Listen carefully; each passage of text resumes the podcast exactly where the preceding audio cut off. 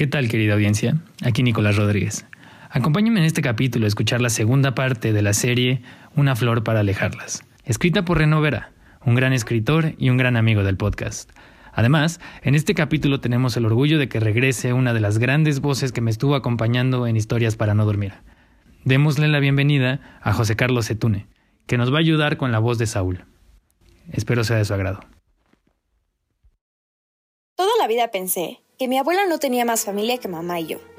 Nadie además de nosotras la visitaba jamás, ninguna otra persona vivía con ella fuera de sus mocamas, y nadie hizo siquiera un intento de contactarnos cuando falleció. Sin embargo, la noche cuando las hadas regresaron, aprendí que todos pueden esconder secretos. Todos. Aquella madrugada oía las voces de mamá y Alfonso platicar, pero no distinguía bien lo que decían hasta que salí a encontrarlos a la sala. ¿Rumas? Runas. Poncho. Y lo que escribí son algunas fórmulas que, según mi difunta tía, era la forma en que los antiguos sacerdotes las mantenían atrapadas en los bosques. Tía, ¿de qué carambas hablan ustedes? Aparentemente mi mamá tenía una tía de la cual jamás me contó nada. Alfonso quería saber por qué estaba rayando el marco de la puerta. La razón es muy sencilla, protección.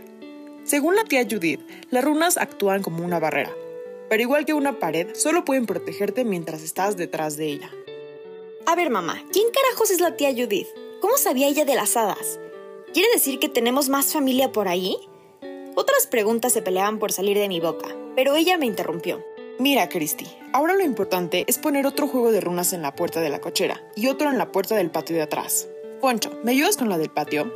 Mira, necesito que las copies como están en esta hoja, exactamente como la hoja, ¿me entiendes?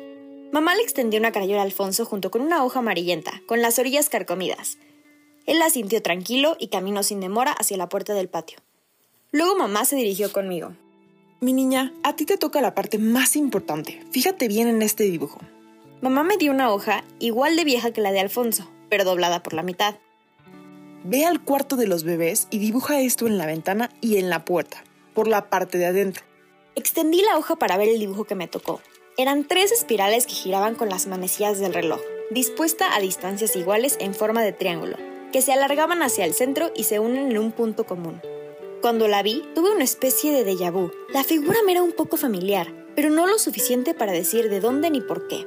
No tiene que ser perfecta, basta con que respetes la forma general. Lo más importante son las palabras que vienen después. Cuando hayas terminado de dibujarlas, moja tu dedo con saliva y toca el centro de la figura y recita la frase que viene escrita abajo del dibujo.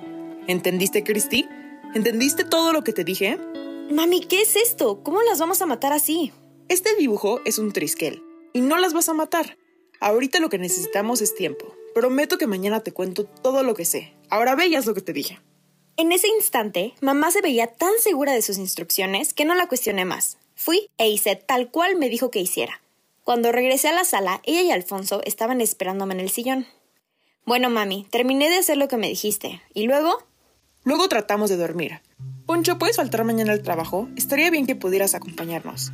Creo que sí, suegra. Seguro algo pueda inventarme. Cristi, hace rato me preguntaste si tenemos más familia. Y pues sí, tus bisabuelos pensaron que la mejor manera de proteger a sus hijos era criarlos por separado.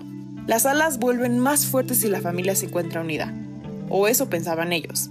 La verdad, parece que había funcionado bien hasta ahora. ¿Y a quién de nuestros parientes vamos a visitar? ¿A la tía Judith? Pregunté mientras me sentaba en las piernas de Alfonso. La tía Judith falleció hace varios años, antes que tu abuela. ¿Te acuerdas del viaje de negocios al que fui cuando ibas a la secundaria? Pues bueno, ese fue su funeral el de ella y el de mi prima. Ambas murieron en un accidente de coche. Saúl, el hijo de mi prima, no me recibió de buena gana. Pensaba que mi presencia empeoraría las cosas, pero ya no tenemos muchas opciones, así que iremos a verlo. Espero que los tres. Al día siguiente dormí más de la cuenta. Incluso Barcy y Brandon durmieron bien hasta la entrada del día siguiente. Cuando desperté, Alfonso ya había marcado su trabajo con cualquier pretexto, avisando que estaría ausente por un par de días. Mamá nos ayudó a empacar la maleta de los bebés, mientras yo me encargaba de atenderlos en su rutina de mañana. Cuando estuvimos todos listos, tomamos la camioneta de mamá y salimos al municipio donde vivía mi primo. Las dos horas de viaje transcurrieron sin incidentes, fuera de algunos minutos en que Barcy quiso su teta y se puso bastante inquieta. Brandon, por su lado, miraba a ratos por la ventana, a ratos se quedaba dormido en brazos de su abuela. En ese momento supe quién me iba a sacar las canas y no pude evitar que se me escapara una pequeña sonrisa. Cuando llegamos al entroque para llegar a la ciudad, Alfonso llamó la atención de mamá. Usted me dice, suegra. Yo por acá no conozco. Sí, mira, vete derecho hasta el otro semáforo. Ahí te esperas el verde para la derecha. Luego te vas a topar con la gasolinería. En menos de cinco minutos estábamos viendo el logo de la gasolinería. A ver, sí. Síguete hasta donde empieza el callejón. Estaciónate por ahí. La camioneta no va a entrar. Al fondo del callejón está la casa de Saúl. Cuando bajamos de la camioneta, Brandon y Barcy estaban despiertos, pero inusualmente tranquilos. De hecho, era la primera vez que los veía así. A medida que caminábamos hacia la puerta de la casa, me di cuenta que las paredes del callejón estaban marcadas con las mismas runas que mamá había dibujado en las puertas. La diferencia era la discreción. Para quien no las conociera, las runas parecían como simples adornos de mampostería. Al llegar a la puerta, vi que estaba adornada con un trisquel dorado. Entonces tuve una fuerte sensación de que había estado antes aquí. Alfonso se adelantó a tocar el timbre, mientras nosotras esperábamos un poco más atrás. Mami, ¿es la primera vez que venimos? Pregunté intentando mantener mi voz firme. Pues claro, mi niña, jamás habíamos venido a esta casa juntas. Mamá se detuvo por un momento y apretó los labios antes de continuar. Aunque la verdad es que es una tontería, pero...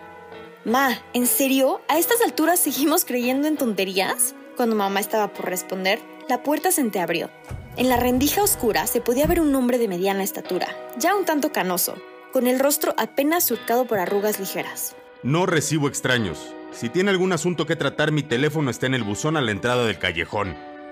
El hombre casi le cerró la puerta en la cara a Alfonso, pero mamá alcanzó a dirigirle un saludo que lo hizo cambiar de opinión repentinamente. Saúl, mijo, ¿podemos platicar un rato? La puerta volvió a su sitio anterior, mientras Saúl se asomaba para ver más allá del rostro de Alfonso. Lejos de suavizar su expresión, su frente se arrugó más y sus gruesas cejas se hundieron sobre su nariz. No tengo nada que hablar con usted ni con estos dos. Están otra vez aquí, mijo, las hadas. Te lo pido por estos niños. Saúl bajó un poco la mirada. Parecía que recién notaba a mis bebés. La puerta se cerró de golpe y Alfonso dio media vuelta para regresar junto a nosotras. Esperamos todavía un par de minutos antes de decidir marcharnos. Avanzamos varios pasos cuando la voz de Saúl nos llamó desde la puerta. Diez minutos. Es lo que puedo ofrecerle. Tómelo o váyase. Me da lo mismo. Y con eso se colocó junto al marco de la puerta esperando nuestra respuesta. Estábamos de pie frente a la puerta de Saúl, el hijo de la tía Judith. Después de ver cómo reaccionó al reconocer a mamá, no estaba tan segura de querer su ayuda, pero lo cierto es que no teníamos alternativa. Un momento más tarde, estábamos sentados en la mesa del comedor, Brandon y Barcy todavía despiertos y tranquilos. Saúl nos advirtió que solamente nos daría 10 minutos, y hablaba en serio, no perdió tiempo ni para sentarse. Bueno, pues, ¿qué vienen a chingar? No hace falta las groserías, Saúl. Si estamos aquí es porque necesitamos tu ayuda. Si no, ni nos hubiéramos molestado, ni te estaríamos molestando a ti. Mamá acompañó su respuesta con la mejor mirada de madre angustiada de su repertorio. Está bien, está bien. Dice que regresaron. Y tú supongo que eres mi prima y este cabrón tu marido.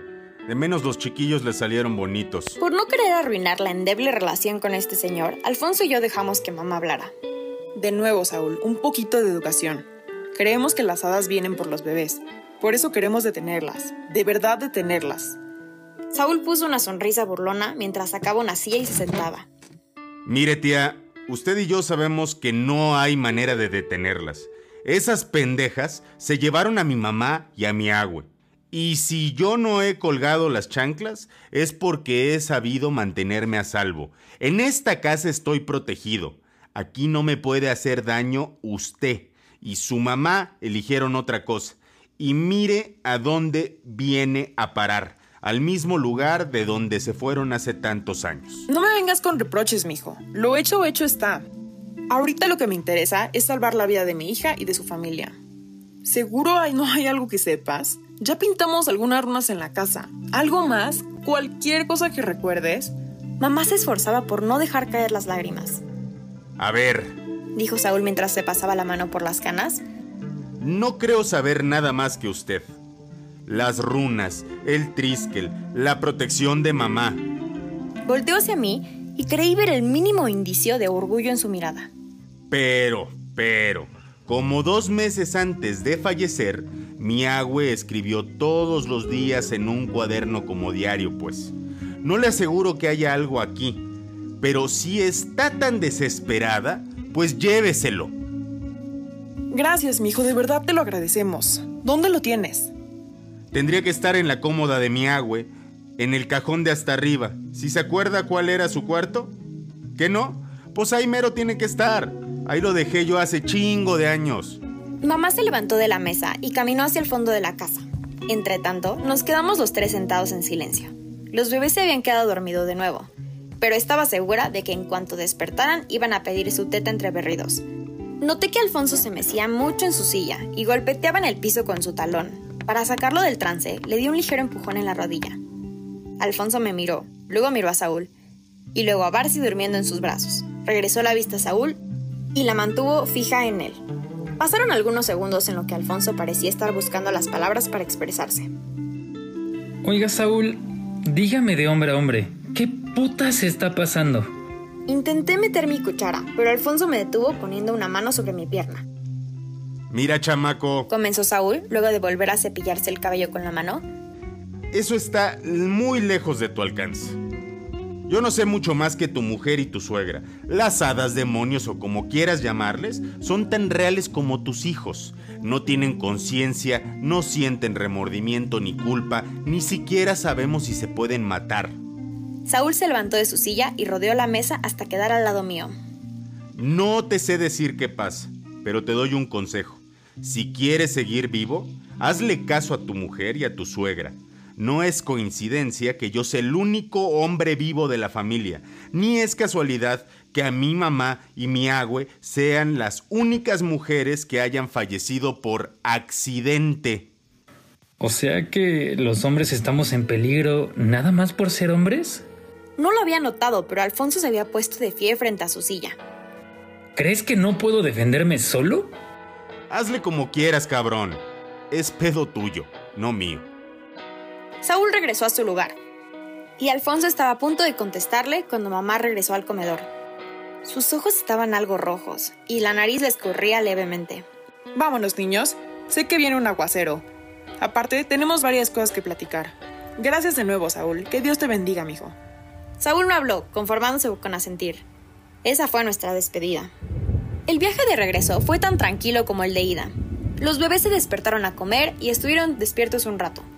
Nosotros tres nos sentíamos extrañamente agotados, por eso no quisimos tratar el tema en el camino. Mamá había sido acertada en su pronóstico del clima. Para cuando llegamos a la casa, parecía que estábamos a medio del diluvio. El viento estaba tan fuerte que el transformador al final de la cuadra se arruinó. Como ya empezaba a anochecer y la lluvia no daba señales de parar, quisimos prender unas velas para no quedarnos a oscuras toda la noche.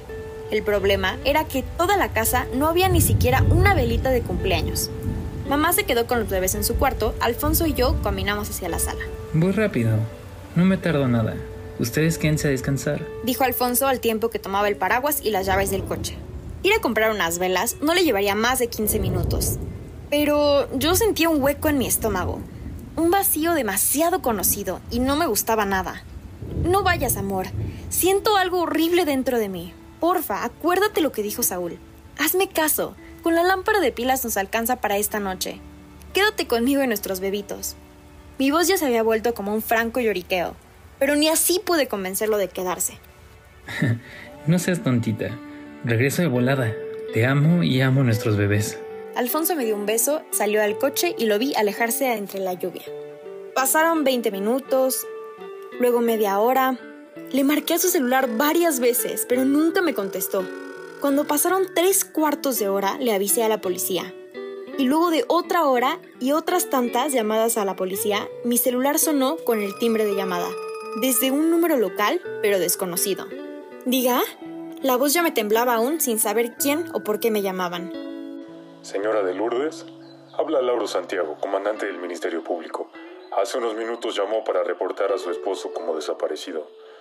Lamento informarle que hace aproximadamente aunque seguía escuchando, no entendí nada más de lo que dijo el comandante. Sabía sin lugar a dudas que mi Alfonso ya no estaba vivo. Derrape accidental por condiciones climáticas adversas. Ese fue el dictamen de los peritos municipales. Claro que mamá y yo conocíamos la verdad. Había sido culpa de las hadas. Esas malditas cosas me habían arrebatado a mi mejor amiga y ahora a mi esposo, el papá de mis bebitos. La rabia que había sentido la noche en que las hadas regresaron a mi vida se había multiplicado con la muerte de Alfonso. Esto no iba a quedarse así. No estaba segura cómo ni cuándo, pero las hadas iban a pagar mil veces por todo lo que me habían quitado.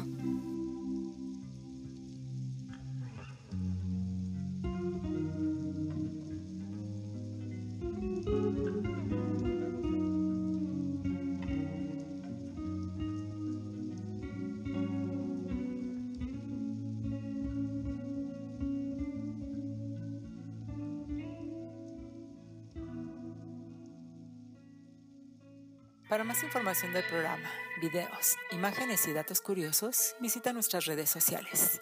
Si quisieras contribuir con este podcast, envía un correo a fantasticodr.noche.gmail.com Todas las historias narradas en este podcast están bajo una licencia de Creative Commons y cuentan con la autorización escrita de los autores. Cualquier reproducción parcial o total debe ser expresamente permitida por el equipo de Doctor Noche.